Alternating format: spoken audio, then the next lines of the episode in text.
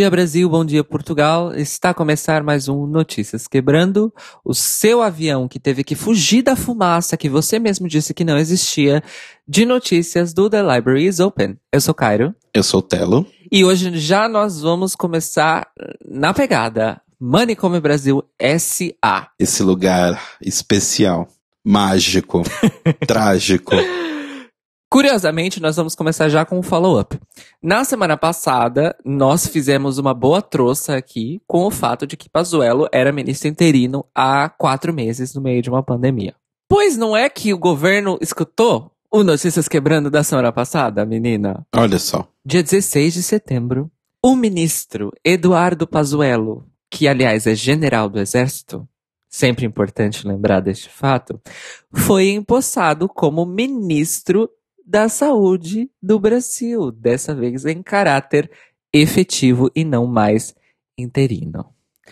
No discurso que ele fez na posse, ele elogiou o SUS, Uhum. defendeu o tratamento precoce de pacientes diagnosticados com Covid-19 Uhum. e criticou o isolamento social como medida para conter a pandemia. Oi? Tá vindo tão bem até agora. Com esse governo, amiga, não ter plot twist é que é o plot twist, né? Enfim, depois de quatro meses como ministro interino, sucedendo aí o Nelson Teixe, que deixou o cargo em 15 de maio, depois de menos de um mês, nele, agora então, o general Eduardo Pazuello é o novo ministro da Saúde do Brasil. E, gente, assim, vou ser muito sincera, a essa altura do campeonato, qualquer pessoa que este governo nomear não vai fazer nenhuma diferença. É claramente pelo que vem acontecendo, não só desde que começou a pandemia, mas até de antes da pandemia, é que quem está nesse cargo é um poste, que é mandado para um lado, mandado para o outro e não faz absolutamente nada. Então, não vejo motivo para que isso mude. E outra coisa, né? É a primeira vez que o Bolsonaro, desde a sua entrada como presidente do Brasil, coloca um militar nesse cargo e coloca um militar nesse cargo depois de três ministros da saúde que saíram do cargo justamente porque se recusaram a cumprir a agenda completa do Bolsonaro. Então, assim, no meio dessa situação, ele coloca um militar depois de três civis que foram subversivos. A sua teoria, para mim, está corretíssima. Seguindo em frente, então, houve um babado, um bafo, no último dia 17, envolvendo o presidente da Petrobras, atual, Roberto Castelo Branco, e o Kiko Goifman, diretor de cinema aí, cuja última obra mais famosa é justamente o famoso documentário da linha da Jupe, Bicha Travesti, co-dirigido por ele e pela Cláudia Priscila. O que é que aconteceu? Numa live comentando sobre as novas políticas internas da Petrobras, principalmente no tocante aos incentivos à cultura, o Roberto Castelo Branco disse que, e eu abro aspas, não iriam mais patrocinar filmes de qualidade mais que sofrível, como Bicha Travesti e Lasanha Assassina, fecha aspas. Não mais do que rapidamente, algumas horas depois, o Kiko Goifman foi às redes sociais para se defender, não é? Desse tipo de coisa, e ele disse o seguinte: vale a pena. Abre aspas. Estou me sentindo perseguido. Com certeza absoluta, o Sr. Castelo Branco não viu o filme. Ele pegou pelo título, Bicha Travesti, para insultar o nosso filme que mostra a história de uma pessoa que sofreu a vida toda e que tem uma força imensa. Vamos entrar na justiça. Mas calma, amores. Há mais nessa história. Segundo, também o texto do Kiko Goifman, ele contou que, na verdade, o filme foi financiado, a produção, por verbas do Fundo Setorial do Audiovisual, da Ancine e do Banco Regional de Desenvolvimento do Extremo Sul. Ou seja, não houve dinheiro da Petrobras envolvido na produção do filme. Começa por aí. Mas também tem uma segunda parte. Como nós noticiamos aqui com muita felicidade, lá em 2018, o Bicha Travesti ganhou um, um prêmio no Festival de Brasília. E o prêmio envolvia um prêmio em dinheiro de 200 mil reais a serem pagos pela Petrobras, pois ela era uma das provedoras do prêmio. Muito bem. Em 2019, não apenas o Bicha Travesti, mas outros dois vencedores de prêmios patrocinados pela Petrobras no Festival de Brasília receberam a informação de que eles não iam receber o dinheiro do prêmio. Oi? E ainda um tempo depois, segundo a, aí a Cláudia Priscila, numa postagem que ela própria fez, eles pagaram metade do valor pago, quase dois anos depois do prêmio ter acontecido. Ou seja, além do filme não ter sido financiado com dinheiro de incentivo da Petrobras, quando eles ganharam de facto um prêmio da Petrobras, eles levaram um calote. Nossa, gente. Sério. É muito absurdo. Vale lembrar que o que é que aconteceu? O que é que teve de diferente no Brasil de 2018 para 2019, Telo? Lembra, gente? Poxa, não sei, existe um buraco na minha mente, sabe? Eu não quero me lembrar. Um, um buraco que você deliberadamente criou, né, no caso. Sim. Através de muita meditação, eu excluí os meses de outubro, novembro e dezembro de 2018 da minha cabeça, assim. Muito bem, gente. E temos aí, além de ter sido basicamente preconceituoso, ainda foi mentiroso o Roberto Castelo Branco, presidente da Petrobras. Eu gostaria de repetir. Ainda na pauta das pessoas homofóbicas. Ainda na pauta lixo do Brasil. Boa. Caçamba de lixo. Rolou aí na internet essa semana um vídeo, que na verdade era um trecho de um programa de TV do Gilberto Barros, em que ele conversava com a Sônia Abrão. Nossa, que combinação, hein? Já começamos bem. E aí, qual é a questão? Eles estavam no momento da conversa e o Gilberto Barros contou sobre a experiência dele trabalhando na Rádio Globo em 1984 e ele disse o seguinte, abre aspas, eu tinha que acordar duas e meia, duas horas, e quando colocava o carro na garagem, tinha que presenciar beijo de língua de dois bigodes porque tinha uma boate gay ali na frente. Não tenho nada contra, mas eu também vomito, sou gente. Naquela época ainda, você imagina, recém-chegada do interior. Hoje em dia, se quiser fazer na minha frente, faz. Apanha os dois, mas faz. Fecha aspas. Não tenho nada contra, só queria que essas pessoas não existissem, mas eu não tenho nada contra. Nada contra. Isso não passou batido. O ativista e jornalista William De Luca entrou na justiça processando Gilberto Barros por homofobia, utilizando a interpretação do STF de que homofobia é crime. Basicamente é isso. O William De Luca fez esse anúncio do processo no dia 18 de setembro, na sexta-feira. Então é realmente uma notícia muito quente e nós não sabemos exatamente no que vai dar. Mas o William fez questão de frisar que é real. Ele entrou na justiça e a denúncia vai acontecer contra o Gilberto Barros. Depois desse discurso homofóbico dele e de ter viralizado o discurso, Gilberto Barro está em silêncio nas suas redes sociais desde então. Ai, gente, eu só sei que assim, eu me juntei a uma trupe ali de pessoas no Twitter falando que se virmos Gilberto Barros na rua, eu vou beijar qualquer desconhecido na minha frente. Só porque eu quero ver ele se atrever a tentar encostar a mão em mim. Eu vou quebrar esse velho na porrada. É, eu acho que essa é a vibe. Essa é mesmo a vibe. Agora, saindo do lixo, indo para notícias tristes, nós recebemos, na verdade, ao longo do mês de setembro, não é necessariamente da semana passada, mas ao longo do mês de setembro, duas notícias muito tristes referentes à noite do Rio de Janeiro. Duas instituições da noite LGBT carioca anunciaram nas duas primeiras semanas do mês de setembro o encerramento das suas atividades devido a basicamente terem quebrado por causa do período da pandemia. O primeiro deles, lá no começo do mês, dia 4, foi o Buraco da Lacraia, que tinha 27 anos de atividade, gente. 27 anos.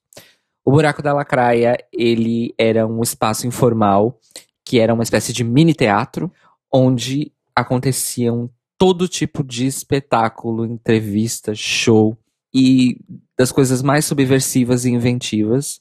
Inclusive, foi lá de onde saíram Marcos Magela, hoje famoso como Ferdinando, no Multishow, e o Luiz Lobianco, conhecido aí das esquetes do Porta dos Fundos. O buraco da Lacraia ficava. Ai, que difícil, né? Ficava no bairro da Lapa, no Rio de Janeiro. E, na verdade, ele não nasceu originalmente como um espaço LGBT, Mas por causa da abertura do palquinho da casa para várias expressões artísticas, ele acabou sendo adotado pelo público LGBT até então, no começo dos anos 2000, se assumir mesmo como um espaço LGBT e focar mesmo nesse público. Mas assim, gente, já passaram por lá desde esses atores, né, que faziam espetáculos independentes de teatro de revista e comédia, até grandes nomes da arte brasileira, como a Gal Costa, a Fafá de Belém, a Zizi Posse. Todo esse povo passou por lá, gente. O outro lugar no Rio de Janeiro histórico, um pouco mais jovem, mas que já tinha aí a sua fama de instituição, anunciou no dia 10 de setembro o seu fechamento foi o TV Bar que já era aí uma coisa mais contemporânea, vamos dizer assim, onde acontecia a festa ursina mais popular do Rio de Janeiro, a TV Bear, e a festa de sexo e gente pelada mais popular do Rio de Janeiro, a Hole, que até o final do ano passado eram assim disputadíssimas para você poder entrar na festa, porque a TV Bar era é um, era um lugar um pouquinho menorzinho e tinha uma lotação um pouco limitada. E eles, infelizmente, também anunciaram o fechamento do TV Bar depois de 10 anos de atividades. O TV Bar abriu em 2009, num lugar onde funcionava a sede da extinta TV Rio. E por isso que se chama o TV Bar. Infelizmente, os prospectos uh, nesse âmbito não são bons, porque basicamente nenhum governo, nem federal, nem estadual, nem municipal, fez absolutamente nada para manter nem os estabelecimentos comerciais, nem os estabelecimentos noturnos de cultura, espaços culturais vivos, por mais que eles estejam fechados por motivos de força maior. Então é uma pena o Rio de Janeiro perde aí, em menos de duas semanas, dois lugares LGBTs de muita importância, onde já passaram, onde já passou muita história da vida LGBT da cidade. E o que a gente pode fazer agora é torcer que isso não seja um efeito dominó. Para fechar, então, o nosso Manicômio Brasil de hoje, a gente vai falar de uma pauta que não é necessariamente LGBT, mas que diz respeito a todos nós, que são as queimadas criminosas que estão acontecendo tanto na Amazônia quanto no Pantanal. Nós vamos tocar aqui no Pantanal por um motivo muito simples. Como nós fizemos a referência no começo deste episódio, o presidente Jair Bolsonaro ensaiou, vamos dizer assim, uma visita às áreas afetadas pelas queimadas, que o governo dele, como um todo, insiste em negar que estejam acontecendo, tanto as do Pantanal quanto as da Amazônia. Então, o que, que ele resolveu fazer? Um teatrinho. Ele disse: Vou lá então para provar para vocês que não está acontecendo nada. O que é que aconteceu? O avião que Jair Bolsonaro estava usando para ir até o local das queimadas não pôde concluir a sua rota porque a fumaça das queimadas estava tão espessa que o piloto perdeu a visibilidade da rota e teve que literalmente dar meia volta e voltar de onde eles tinham decolado. Ai, ai os refrescos, né, como dizem. pois é, é bem isso mesmo. A situação esse ano das queimadas já está sob análise, obviamente, principalmente do INPE, o Instituto Nacional das Pesquisas Espaciais, que faz esse tipo de coleta de dados. E, infelizmente, o INPE já soltou dados preliminares que dizem o seguinte: até a primeira semana de setembro de 2020, no Pantanal, houve um aumento de 208% em relação ao mesmo período de 2019, no que tange a área afetada pela queimada, ou seja, literalmente o tanto de espaço que foi afetado pelas queimadas. Eu vou repetir, um aumento de 208%. Nossa, gente. Existem muitos discursos, não apenas do governo, mas também de alguma parcela da grande mídia brasileira, de dizer que queimadas são normais nessa época do ano por causa do tempo seco. Na noite de sexta-feira, a Rede Globo veiculou no Jornal Nacional uma reportagem sobre as queimadas no Pantanal e na Amazônia, em que eles basicamente não mencionam incêndios criminosos de latifundiários e culpam o aumento das queimadas desse ano às, e eu abro aspas, mudanças climáticas, fecho aspas. Ai, Ou seja, amores, o desalinhamento da grande mídia ao Bolsonaro não é tão desalinhado assim quanto a gente pensa. Uhum. E nesse âmbito, nós, como não somos muito especialistas nesse assunto, pedimos ajuda a um ouvinte nosso, o Ricardo Almeida, que mora no Mato Grosso e enviou para nós um áudio com um pequeno relato descrevendo como está a situação das queimadas por lá. Olá, eu me chamo Ricardo, eu moro aqui no interior do Mato Grosso, em Rondonópolis. E na questão das queimadas que está acontecendo aqui no Mato Grosso, desde o começo de agosto a gente está tendo caso. Um dos primeiros casos grandes assim que aconteceu foi na aldeia Tadarimana, que é uma reserva indígena que dos povos Bororos, que são os povos originários do território do Mato Grosso, que já sofreram muito na vida e tem muito pouca terra deles demarcada aqui no estado. E o incêndio começou e ficou praticamente uma semana sem parar. Inclusive tem fotos da reserva simplesmente pegando fogo ao redor e muitos dos índios tiveram que descer para a cidade em busca de refúgio, em busca de atendimento médico. E aqui na cidade também lotou de casos porque a fumaça descia para cada cidade e descia abaixo, ficava muito como uma neblina na rua, realmente. Tinha noite que estava insuportável, não tinha como dormir, muito pano molhado, muita bacia d'água, porque realmente aqui a umidade está super baixa, então vários problemas de respiratório estão acontecendo, justamente no período de Covid, de pandemia. E o governador do estado não faz porra nenhuma, não agilizou as coisas do Covid. Então tá tudo se fudendo. Rondonópolis não tem UTI suficiente. E com os incêndios, então, a coisa ficou uma loucura. Agora tá mais calmo, mas ainda assim a fumaça desce para a cidade toda noite, porque sempre ao redor tem algum incêndio. Um amigo meu tem uma mãe que mora na região mais agrícola da cidade, ali para de uma, algumas chácaras. E ele estava me contando que lá simplesmente o fogo tá muito forte e tem queimado gado de pequenos produtores, tem estourado rede de energia, rede de comunicação. Então, além de ficarem sem energia, a galera tá sem se comunicar e o corpo de bombeiro simplesmente não tá conseguindo cumprir a demanda ao redor da cidade e muito menos ir para essa região mais distante. E como se tudo não fosse pior, né? Quando começou os incêndios, os primeiros culpados foram os índios bororos, que é uma clara falta de conhecimento do, dessa galera que mora aqui nessa cidade do próprio povo, né? Porque o, a epistemologia Bororo tem uma ligação muito forte com a Terra e nunca que eles queimariam o, o local que eles moram. É, é, uma relação de respeito muito grande, né? E eles não ganham nada em cima disso, eles simplesmente se prejudicam, perdem seu terreno. E dão demanda para justamente que fazendeiros ao redor simplesmente cerquem esses terrenos que, que antes eram demarcados e agora estão queimados que é justamente o que a gente sabe que esse governo apoia, que esse governo favorece, ele ajuda e ele não pune esses fazendeiros que fazem esse loteamento ilegal, simplesmente, né? Tanto que o ministro do Meio Ambiente veio aqui duas vezes em menos de 10 dias para fazer porra nenhuma. E aí, a única força de combate que está tendo para esses incêndios são esses corpos de bombeiros que estão super sufocados realmente, e os próprios indígenas que têm que proteger sua terra de alguma maneira. Justo aqueles que foram acusados de terem queimado ela, olha só.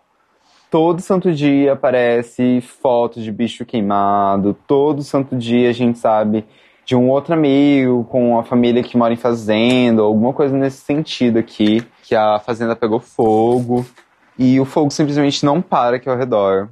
E simplesmente eu fico puto realmente, porque é uma falta de respeito. A gente já tá clamando assim a rolê para que envie o exército para cá e o exército e simplesmente então foda-se o cerrado com e os três biomas que a gente carrega. Enfim, é só isso mesmo, meninos. Se eu falar mais, eu vou começar a xingar e ficar puto pra cacete, mas vocês conseguem me entender, é claro. Sim, Ricardo, nós entendemos. Nossa, e como? É, ai, gente. Mais um bioma do Brasil que estamos perdendo, olha só que bacana. Já não bastasse a Mata Atlântica, agora querem fechar o bingo, né?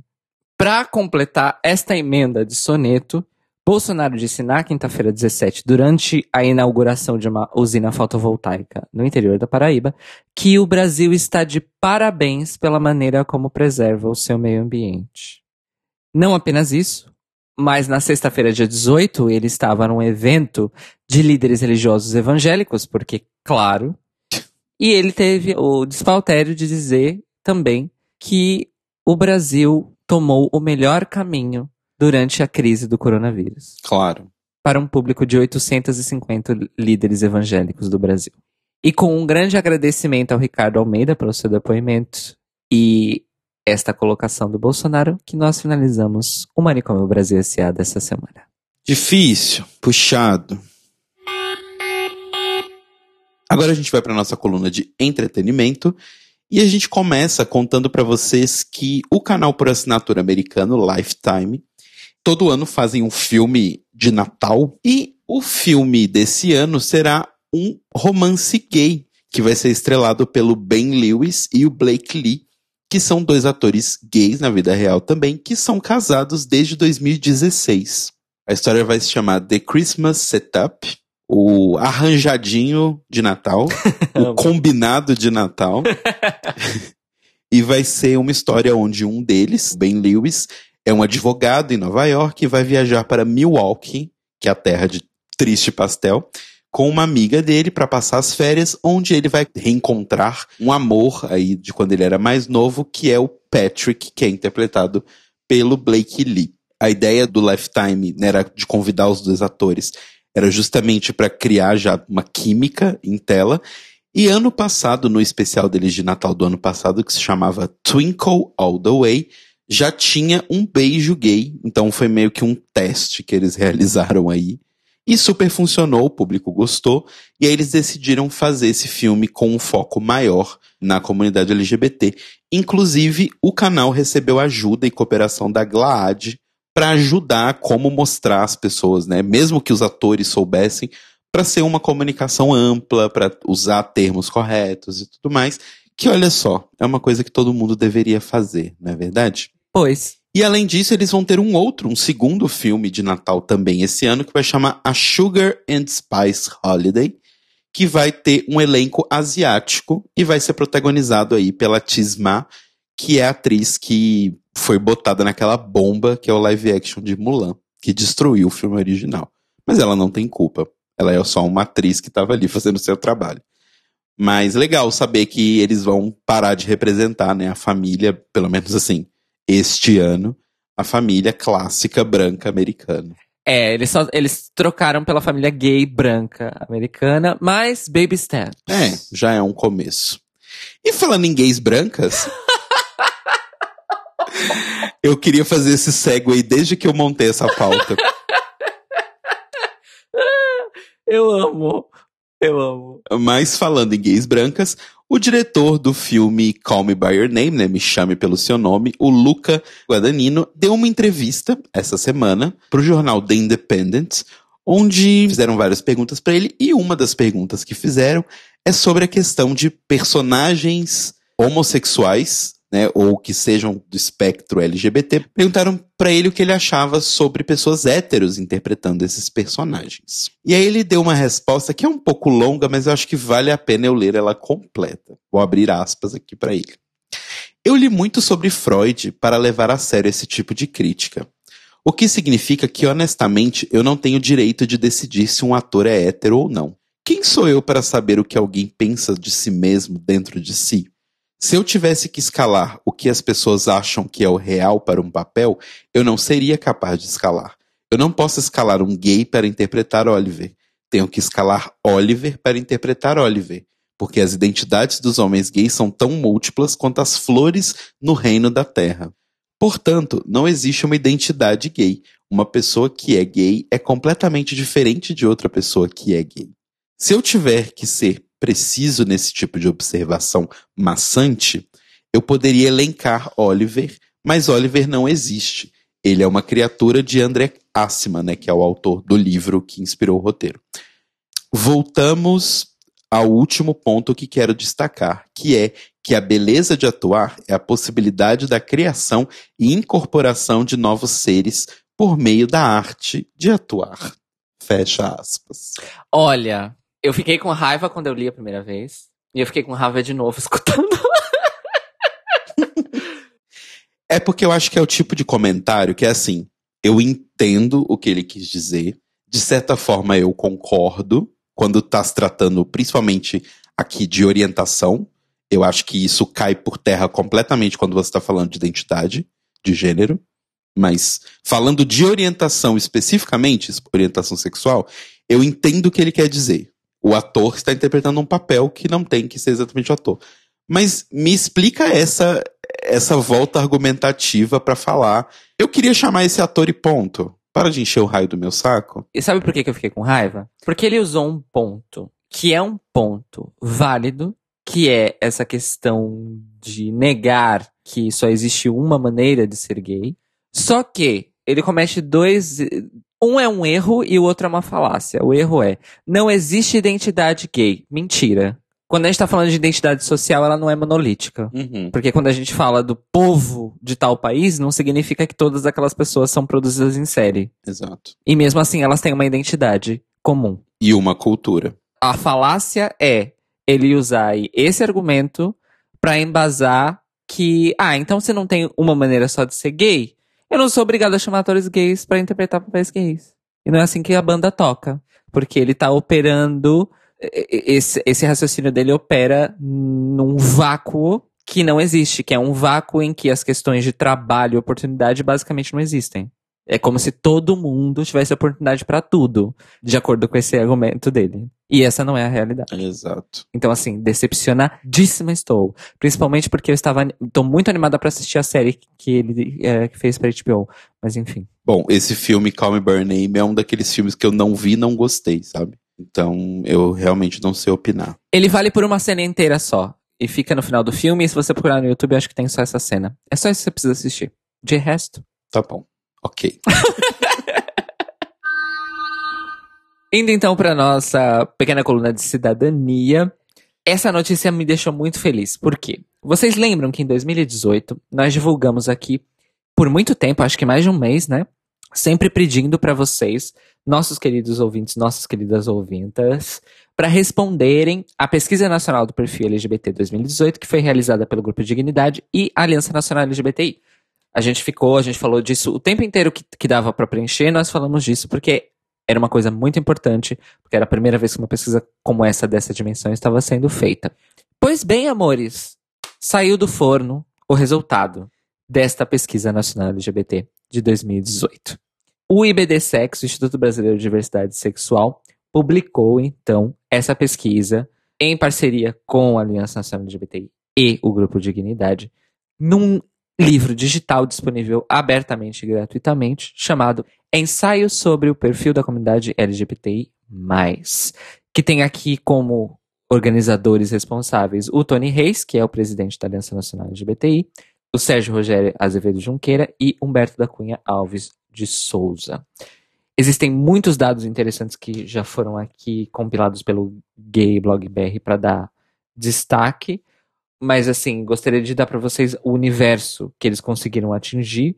Foram 8.918 respostas coletadas no questionário online e existe uma predominância muito grande da faixa etária entre 25 e 29 anos. Então, 47% das pessoas que responderam estão nessa faixa etária.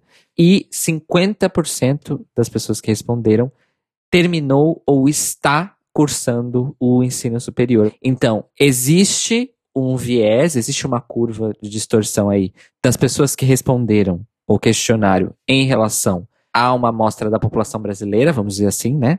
uh, numa realidade de uma população brasileira, mas a partir do momento que esses dados foram interpretados para desenvolver teorias, postulações e propostas, não é, para a população LGBT, eu acho que esse é um material que merece sim ser divulgado e lido e que vai ser usado daqui pra frente como mais um arcabouço estatístico aí. Parece que estamos conseguindo sair de, de uma situação que, sei lá, há pouco tempo atrás, né, Telo? Há 4, 5 anos atrás, nós tínhamos basicamente os dados do GGB e da ANTRA. Enfim, e, e dados que eles mesmos coletavam a partir de fontes diversas, né? E, então, esse, esse e-book dos ensaios sobre o perfil da comunidade LGBTI, ele cria aí um novo paradigma e também cria um novo espaço, ou seja, uma coisa que merece ser repetida de tempos em tempos e merece ser expandida e ampliada para também corrigir, né, essa, essa curva de distorção estatística em relação às pessoas que respondem. Então, nós vamos deixar o link para o acesso do e-book aqui na descrição deste episódio de Notícias Quebrando. Vão lá, porque vale muito a pena. Nem que seja passar o olho por cima, porque é a primeira publicação desse tipo de uma pesquisa dessa dimensão que é feita em relação à comunidade LGBTI no Brasil. Então é realmente muito importante nós estarmos atentos e da próxima vez que acontecer a pesquisa nacional, mais pessoas de mais realidades poderem responder. Então parabéns aí, Aliança Nacional e a UBD Sex pela publicação do e-book. Arrasou. E agora indo para o nosso boletim Drag Race, o seu boletim semanal de notícias sobre RuPaul's, Drag Race e correlatos. E a gente já começa falando de Drag Race Holland. Semana passada estreou, finalmente, ou não finalmente, na verdade foi meio rápido tudo, a forma como tudo aconteceu. É, poderia ter sido finalmente mesmo mais pra frente. Mas enfim, a gente teve aí a estreia e junto a gente teve meio que o anúncio de painel fixo e painel convidado de jurados. E aí a gente descobriu que a designer de moda Nikki Plissen vai estar tá ali no painel meio que fazendo umas vezes de Michelle Visage, do lado do Fred Van Leer. E, além disso, o papel que é feito em Drag Race USA pelo Carson Kressley e pelo Ross Matthews, de jurado regular rotativo, vai ser trocado entre quatro pessoas: a cantora Roxane Hayes, o designer de moda Clive Iversen, o comediante Sane Wallace DeVries e o ator Ricky Paul Van Mulligan, que colocaram na matéria aqui que ele é o gay actor Rick Paul. Mas acho que ele é Hector antes de qualquer coisa, mas enfim. A grande surpresa que a gente ganhou, na verdade, não foi nem no painel fixo, nem nesse painel fixo rotativo, mas sim nos jurados convidados, o famoso Special Guest Judge, porque ninguém menos que ela, a dona da internet, nas maquilagens, Nick Tutorials, vai estar no painel de jurados. E ela é meio que anunciada como, tipo, a grande jurada. Como se fosse a Whoopi nessa última temporada de Drag Race. Mas é porque eu acho que ela é a pessoa holandesa mais famosa do mundo atualmente, né? Tem isso. Acho que não conheço ninguém maior que ela da Holanda. E além da Nick Tutorials, né, não vai ficar por aí, mas a gente também vai ter a Loisa Lammers, que é uma modelo também trans e foi a primeira pessoa trans a ganhar uma versão do Next Top Model. Ela ganhou Next Top Model Holanda. Olha, então quer dizer, Drag Race Holanda já começou sambando em Drag Race Estados Unidos até hoje, em 12 temporadas. Drag Race Estados Unidos e All Stars só teve uma jurada trans. Ever. Que foi a Candice Kane. Enfim, mas assim, já é um ótimo começo aí pra Drag Race Holland. E vamos acompanhar o que, que mais vai acontecer nessa temporada aí que surgiu do nada, já estreou e tem uma abertura horrorosa, mas esse não é o ponto. Você já assistiu, Telo? A gente vai assistir hoje, provavelmente, ou hoje ou amanhã.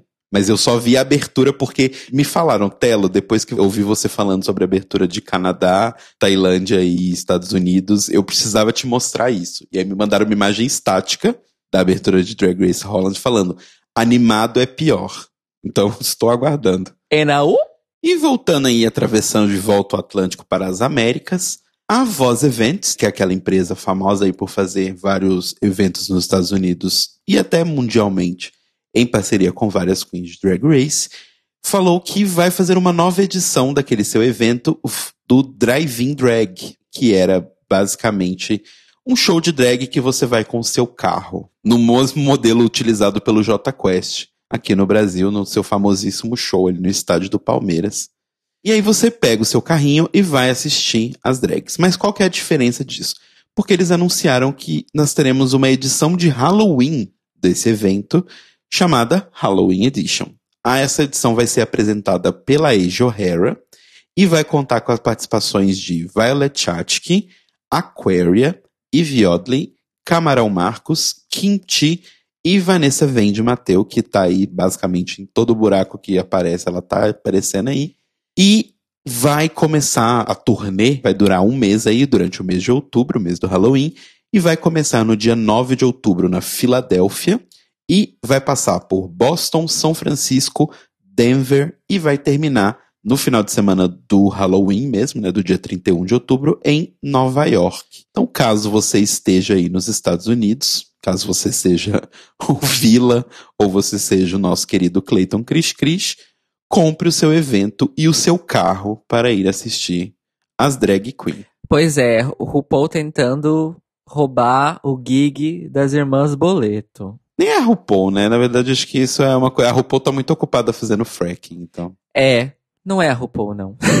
e falando em Real Girls fazendo aparições por aí, na última semana, sem ser o episódio deste domingo, ontem, que vocês estão ouvindo na segunda-feira, o outro episódio de Lovecraft Country teve a participação de duas bem conhecidas nossas aí, que são a Changela e a Monet Exchange. Elas interpretam ali duas drag queens que apareceram no episódio Strange Case dessa temporada, que se eu não me engano é o quinto episódio da temporada. A Shangela, inclusive, postou no Twitter dela, o Twitter oficial de Lovecraft Country postou Welcome to Lovecraft Country, arroba Itchangela and arroba Monet Exchange, Hallelujah. Eles postaram. Achei super bonitinho. Eu amo. tá aí a Shangela, né, continuando a, a, construir a sua grande carreira aí de atriz. Então, todo sucesso para elas. E assistam Lovecraft Country, que é uma série bem legal. E Monet também continua construindo seu império, né? Eu amo. Sim. Olha, antes da gente concluir o Greg Race, eu quero fazer um comentário que é o seguinte. O Telo destacou aí que a Vendi tá aparecendo em tudo. Vocês sabem o que isso significa, não é, amores? Claro. Obviamente. Quem não souber tá sendo inocente. Será que eu falo, Telo? Tô em dúvida. Ah, fala. Que a Vandy vai estar no próximo Star, gente. Sim. Óbvio, né? Não só ela. Uh. Eu tenho mais dois nomezinhos na boca. Fala, fala pra nós. Ejo O'Hara e Camarão Marcos. É o nosso momento, então, exposed. Drama. T. é, gente, assim, os últimos gigs todos que eles andam arrumando por aí é ou vencedoras ou vencedoras mais essas três. Então, assim, essas três eu acho que a gente pode ter uma, uma certeza bem firme de que elas devem estar no, no All-Star 6 aí. E esse foi o Greg Race dessa semana. O Notícias de Cá de hoje é um pouco diferente. Eu tenho a honra de receber aqui para comentar um assunto muito importante o Diogo Pereira, que vai se apresentar para vocês. Olá, Diogo, muito boa tarde. Olá, Cairo, olá pessoal aí. Um, sim, obrigado por me receberes. O meu nome é Diogo, eu sou português, vivo em Bruxelas já há cerca de dois anos e tento seguir de perto tudo o que se passa sobre os direitos LGBTI na União Europeia e nesse aspecto escrevo alguns comentários e alguns textos sobre política LGBTI para o escrever.com. Eu trouxe o Diogo aqui para falarmos sobre uma coisa muito simbólica, muito importante que aconteceu nessa semana aqui na União Europeia. A nova presidente da União Europeia, Ursula von der Leyen, que fez um discurso na quarta-feira, dia 16, que seria o discurso de Estado da União Europeia. Alguns dos nossos ouvintes devem reconhecer esse termo, porque no Brasil nós ficamos sabendo sempre do State of the Union, nos Estados Unidos, mas aparentemente não é só lá que se faz esse tipo de discurso. Diogo, então dá para nós aí um contexto de como aconteceu essa declaração da Úrsula. Sim, olha, é como estás a dizer, é, é, um pouco parecido como o State of the Union nos Estados Unidos ou como o debate do Estado-nação que em Portugal, em que basicamente uma vez por ano, normalmente no que é agora a reentrée política, que é o novo começo do ano político aqui em Bruxelas, a presidência da Comissão Europeia, que ainda por cima este ano é o primeiro discurso da nova presidente, que é também a primeira mulher presidente da Comissão Europeia.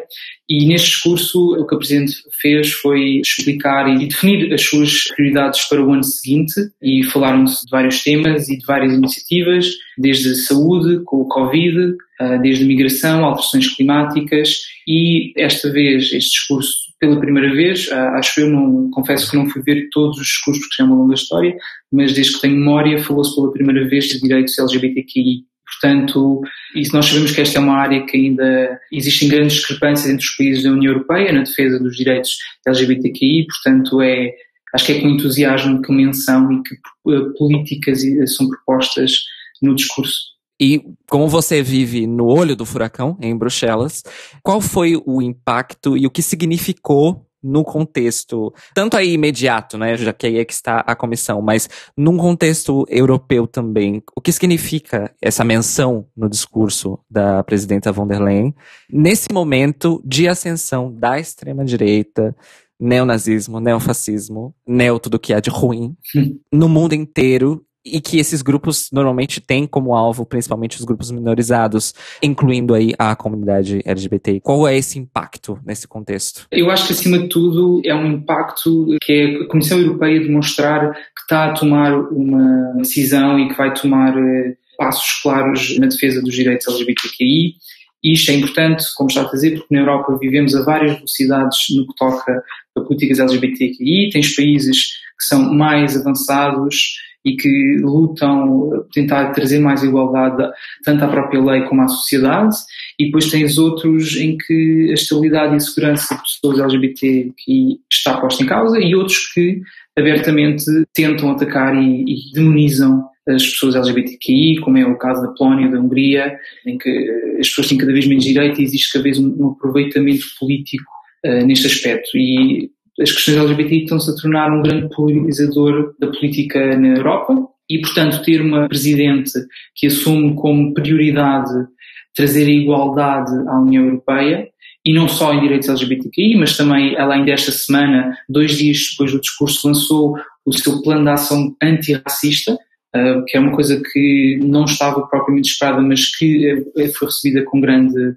com grande entusiasmo e acho que este discurso é recebido com entusiasmo mesmo por causa disso, porque é demonstrar que existe uma aposta em grandes temas sociais e para se responder a exigências que têm vindo a ser feitas tanto pela sociedade civil durante anos de todos os países dentro da União, fazer pressão para que a Comissão tenha mais políticas comunitárias, ah, mas também de pressão política que existe e, por exemplo, uma das medidas que, que eu acho que é das mais importantes que ela menciona, e é talvez das mais concretas, que é o reconhecimento mútuo da parentalidade de casais do mesmo género, o que até agora não existe, mas que é uma proposta agora da Comissão, e isto é uma proposta que já foi feita anteriormente pelo Parlamento Europeu através de um grupo que existe no Parlamento Europeu, que é o Intergrupo LGBTI, que é basicamente uma, um grupo de deputados que se junta à volta da, da temática LGBTI e também a demonstrar solidariedade para com o movimento e, portanto, tenta avançar mais rapidamente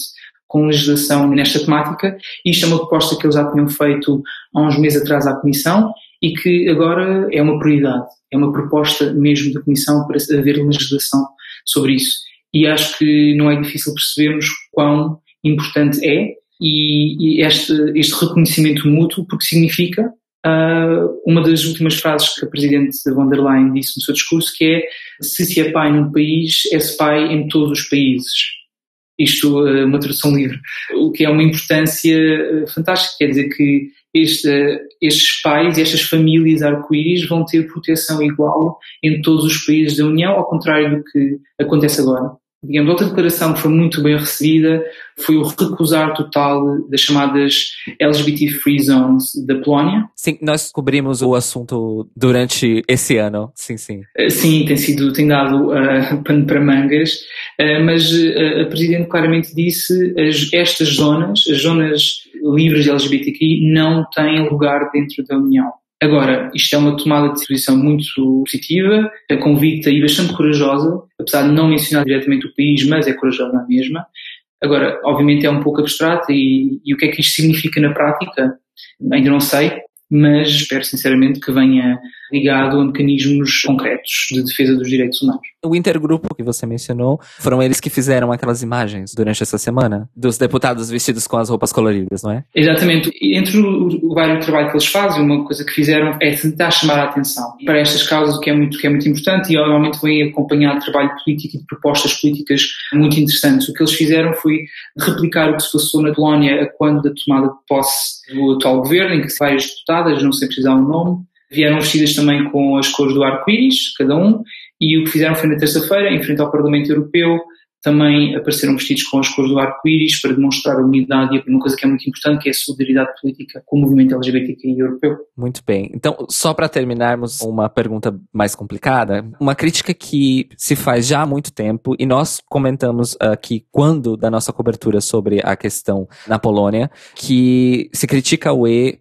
por uma falta de atitude e efeitos práticos em relação a direitos humanos no geral. E aí não se refere somente à comunidade LGBTI, mas aos direitos humanos no geral.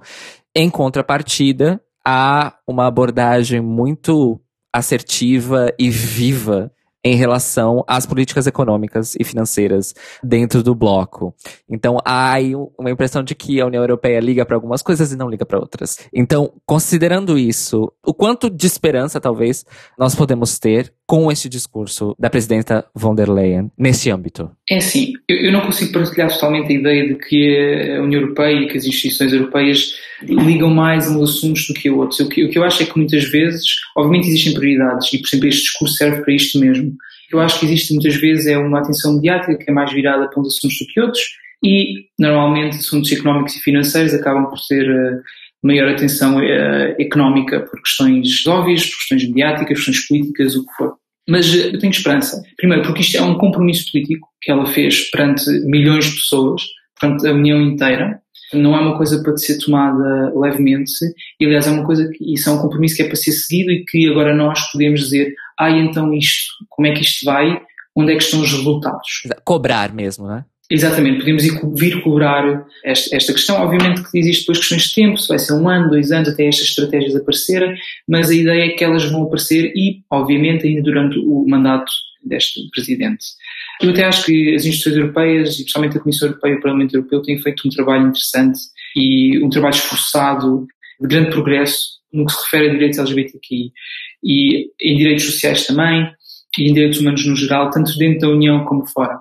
Acho às vezes não é tão noticiado como deveria, a Comissão Europeia também não comunica como poderia comunicar, mas pensarmos, existe um esforço grande neste aspecto, existe um trabalho muito grande de ligação com as com a sociedade civil, existe um trabalho de apoio de várias formas, seja apoio financeiro através de projetos, de bolsas, de outras maneiras. Estamos a falar da questão económica, mas a União Europeia também dá muito dinheiro a projetos sociais, eh, neste apoio a associações, por exemplo, associações que trabalham com o movimento LGBTQI, isso que acho também importante, e também outras coisas como os programas Erasmus, de intercâmbios, os programas de, eh, de jovens, que também ajudam a mudar a mentalidade e ajudam a fazer estas promoções.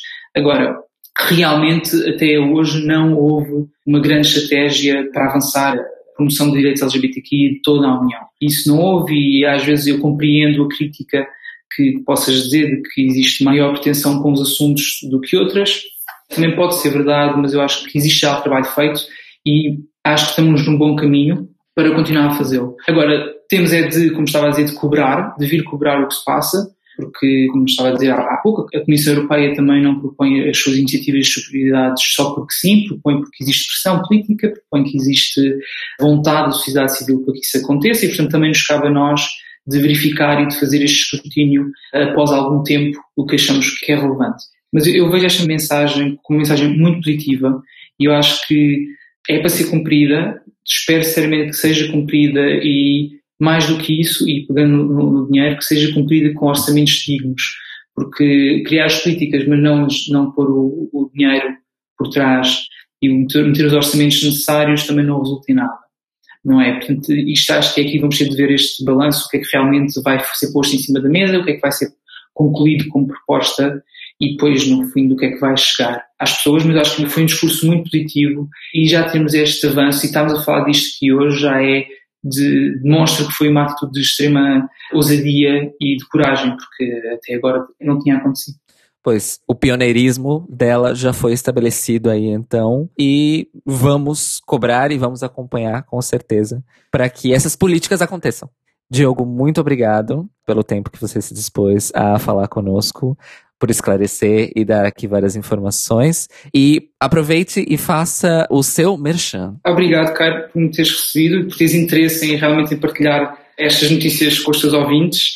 Passem no escrever.com, uh, escrever com Q, de queer, em vez de C de, de cão, escrever.com e, e, vejam lá o que, o que se passa uh, por Portugal e pela Europa e vamos manter-nos todos a par do que se passa no, tanto no Brasil como na Europa, que é muito importante. Muito obrigada, Diogo. Até a próxima. Obrigado, Caio. Até a próxima. E aproveitando essa ótima cobertura aí que a gente teve da Europa, a gente vai entrar na nossa coluna internacional de notícias, onde a gente continua na Europa, ou mais ou menos, para contar para vocês que, segundo o Gay Times, a partir deste mês de setembro de 2020, todas as escolas do Reino Unido vão ser obrigadas a incluir temática LGBT na sua grade de ensino. Para as escolas secundárias, elas vão tocar mais em questões sobre orientação sexual, identidade de gênero e relacionamentos, mas para a educação primária vai ser ensinado sobre famílias LGBTQ+. Então é muito mais uma questão de incluir pessoas e famílias LGBTQ+, nas histórias e nas coisas que são ensinadas na escola, do que um tópico, uma matéria, né, chamada Ensinos LGBTQ.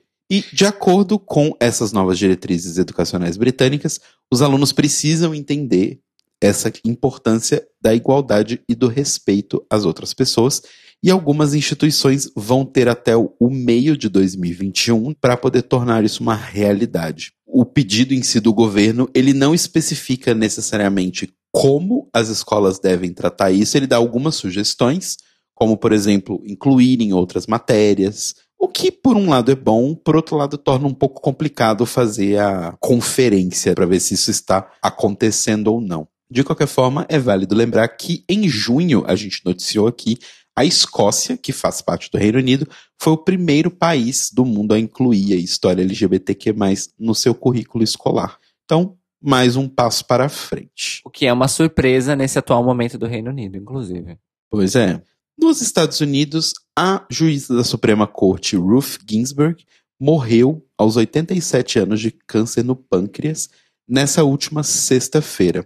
A juíza, que era da parte liberal, era da Suprema Corte desde 1993 e ela já tinha em diversas ocasiões lutado dentro do seu arcabouço de poder ali dentro da Suprema Corte por várias pautas que defendiam principalmente os direitos das mulheres e das pessoas LGBT e de grupos minorizados. Inclusive, ela era possivelmente a juíza dentro da Suprema Corte Americana que mais lutou para que o aborto nos Estados Unidos não só fosse legalizado, mas também seguro para as mulheres de lá. Infelizmente, ela faleceu e agora começou nos Estados Unidos meio que uma corrida para ver o que vai acontecer, né? Porque hoje a Suprema Corte deles já é de maioria conservadora, já são cinco juízes conservadores contra quatro liberais, mas como temos o presidente Trump ainda no cargo, provavelmente ele vai indicar mais um juiz conservador. Então a gente vai ter a balança um pouco mais movida para a direita aí. Vários políticos americanos progressistas já estão fazendo bastante lives no Twitter, no Instagram, para explicar para as pessoas qual é o perigo como a Alexandra Ocasio-Cortez, que fez uma live bem longa explicando o porquê que a Ruth era importante, o porquê que a gente tem que ficar preocupado com esse falecimento dela, a não só focando nisso, mas também focando para contar um pouco da história dela e tal. E vale lembrar que a eleição dos Estados Unidos vai ser agora no dia 3 de novembro e o Trump vai concorrer à reeleição. O que não se sabe ainda é exatamente como vai acontecer, né? Porque normalmente nos Estados Unidos o presidente tem uma lista de juristas que ele quer indicar para o cargo, vago ali da Suprema Corte, e o Senado vota para ver se aprova ou não. O que está acontecendo, que estão ocorrendo movimentações, é para passar essa eleição do Senado para pós-eleição dos Estados Unidos em si. Então seria depois do dia 3 de novembro, onde a gente já saberia, pelo menos, qual seria ali o presidente eleito para o novo mandato nos Estados Unidos. Não sabemos ainda exatamente como isso vai se suceder, como isso vai acontecer, quais são os pormenores dessa notícia, porque ela realmente acabou de acontecer, né? Foi divulgado ontem à noite o falecimento dela ontem na sexta-feira. Então a gente vai continuar acompanhando aí para ver o que, que vai acontecer nos Estados Unidos. Mas de qualquer forma, os pêsames aí para a família dela e fica mais uma aliada nossa que se vai, infelizmente. E por último, uma notícia bem legal é que Tóquio vai receber a Pride House, Casa do Orgulho, que vai funcionar na cidade de Tóquio a partir do dia 11 de outubro, agora desse ano, até depois das Olimpíadas de Tóquio, que vão acontecer no ano que vem, né, em 2021.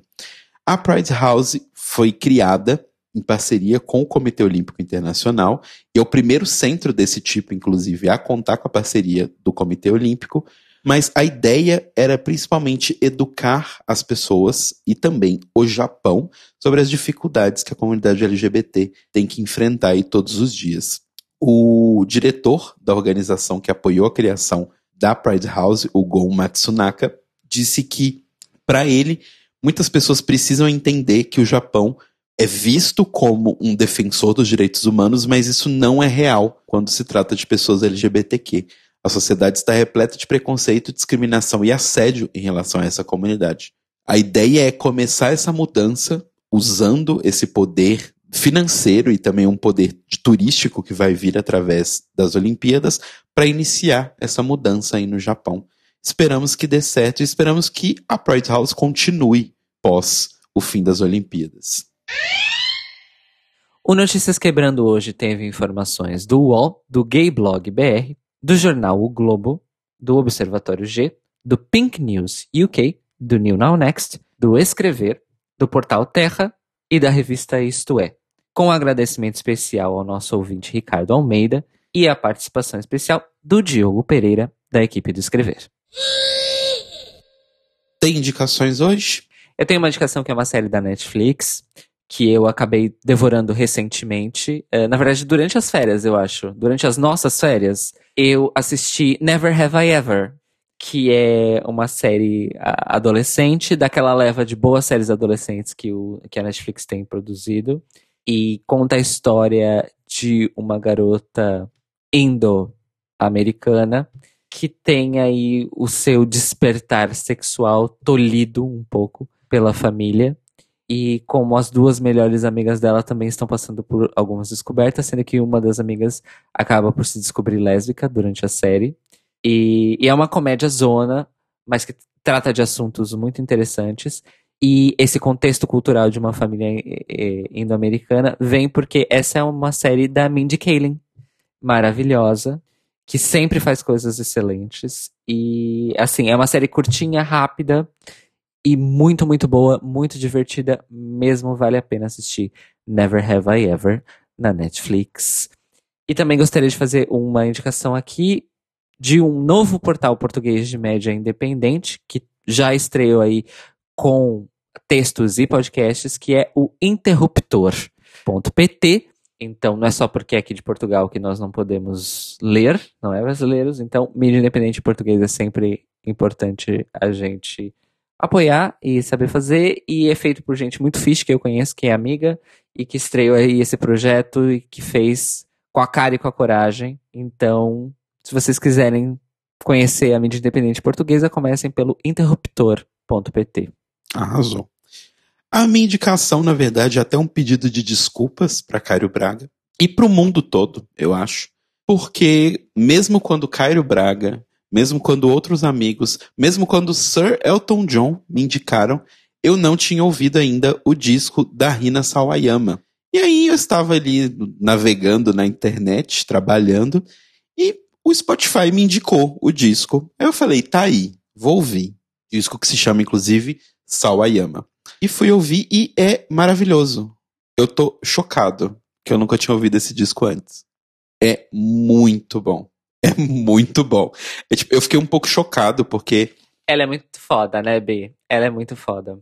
É porque a mistura de pop com música eletrônica a gente já tá bem mais acostumado, né? É muito mais comum para os nossos ouvidos. Mas eu sinto que da mesma forma como, por exemplo, o Wednesday Campanella mistura pop com música eletrônica, eu achei que a Rina mistura pop com rock. Numa coisa meio que a Lady Gaga faz, sabe? Tipo, tem umas músicas do disco que tem umas guitarras meio metal, assim, sabe? E do nada entra uma música pop. É muito bom. E aí eu tava ouvindo o disco, tipo, eu achei muito, muito bom. E eu, a única coisa que eu senti um pouco do disco é que ela não canta tanto em japonês, né? Ela canta mais em inglês, hoje ela mora na Inglaterra. E aí eu senti um pouco de falta e eu fui ouvir alguns artistas que eu gosto japoneses. E um deles, inclusive, é o Shikao Suga, que já fez música para anime, já fez um monte de música assim. Mas ele é um cantor meio é meio um, um, um pop, funk, jazz, rock. Eu não sei explicar. mas, mas escutem Chical com SH, Chical Suga, S-U-G-A. E escutem também Takio e Tavito, uma dupla meio que mistura eletrônico com folk também, que eu conheci pelo anime da Netflix, o Devilman Crybaby. E é uma dupla muito legal, assim. Eles fazem umas músicas bem, bem interessantes e um mistureba, assim. E eu adoro ouvir músicas. Eu, eu não sou igual o Cairo, que quero aprender todos os idiomas. Também quero, talvez, mas. Mas eu gosto muito de ouvir músicas em idiomas, principalmente idiomas que eu não conheço. Porque eu acho interessante quando só a sonoridade das palavras e da, da melodia te conquista, né? Sem você entender o que está sendo dito. Eu acho isso bem, bem magnífico. Então, é isso. Escutem, entre no Spotify, vai num artista, ou desses que eu indiquei, ou num artista é, que você procure que é de uma língua que você acha interessante a sonoridade, e saindo em artistas semelhantes até você cair num lugar onde só fala essa língua que você não conhece. Eu, é, é um exercício bem interessante. Foi assim que eu me apaixonei por música em espanhol há muitos anos atrás, quando eu não falava nada de espanhol por música francesa, ou franco-canadense, música em francês, e por música japonesa. E K-pop, né? Que eu sou a, a, a puta do K-pop. Arrasou. E fica mais uma dica sobre a Rina, que saiu um, um remix da Brabo de Cam de Garçon, featuring Pablo Vittar. Então é assim, o melhor de dois mundos. E o Notícias Quebrando aparece no seu feed toda segunda-feira de manhã e também no YouTube, em youtube.com.br The Libraries Open Podcast e na Twitch, twitch.tv barra Podcast e, obviamente, e também nos Spotify, Apple Podcasts e Deezers da vida. E saiba que se você também quiser ser um correspondente aí do The Libraries Open, entre em contato com a gente no nosso e-mail, contato@thelibrariesopen.com.br ou então entra no nosso site thelibrariesopen.com.br, vai no post deste episódio e deixa lá o seu comentário. Lembrando que você pode também procurar a gente no YouTube, youtube.com.br Podcast, ou no nosso Twitch, ou também nas nossas redes sociais, que é Tlio Podcast. Procure aí que você encontra a gente. E lembrando sempre, nós somos um site movido a financiamento coletivo. Então, se você puder ajudar a gente financeiramente, entra lá em apoia.se barra The Libraries Open. E nós nos ouvimos e nos falamos novamente hoje à noite, a partir das 21 horas, horário de Brasília, e uma da manhã da terça-feira, horário de Lisboa, no nosso YouTube e na nossa Twitch, para um episódio pré-gravado, não ao vivo, mas o nosso chat estará em funcionamento, como sempre, de um novo episódio do The Libraries Open, em que vamos falar sobre visibilidade não binária, com duas convidadas maravilhosas. Gostaria já de deixar claro aqui que é um episódio internacional do The Libraries Open e está imperdível. Então nós interagimos no chat logo mais e tenham uma boa segunda. Beijinhos. Beijos, amores.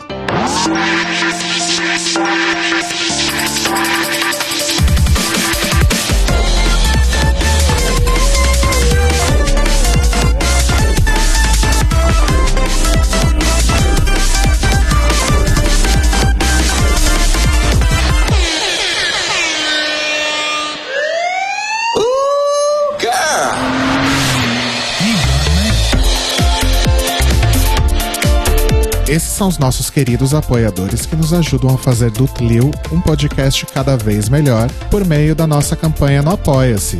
Obrigado, Mores!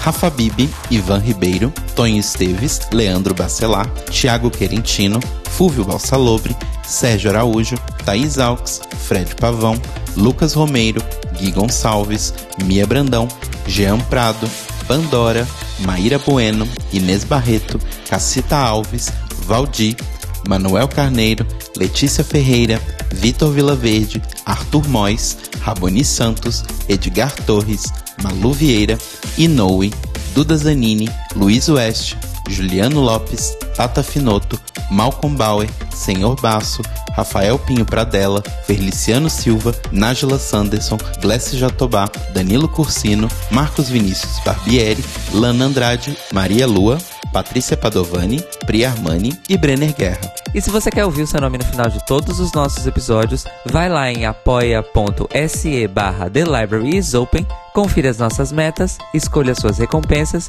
e se torne uma apoiadora do The Library is Open. Este podcast faz parte do movimento LGBT Podcasters. Conheça outros podcasts através da hashtag LGBT Podcasters ou do site www.lgbtpodcasters.com.br.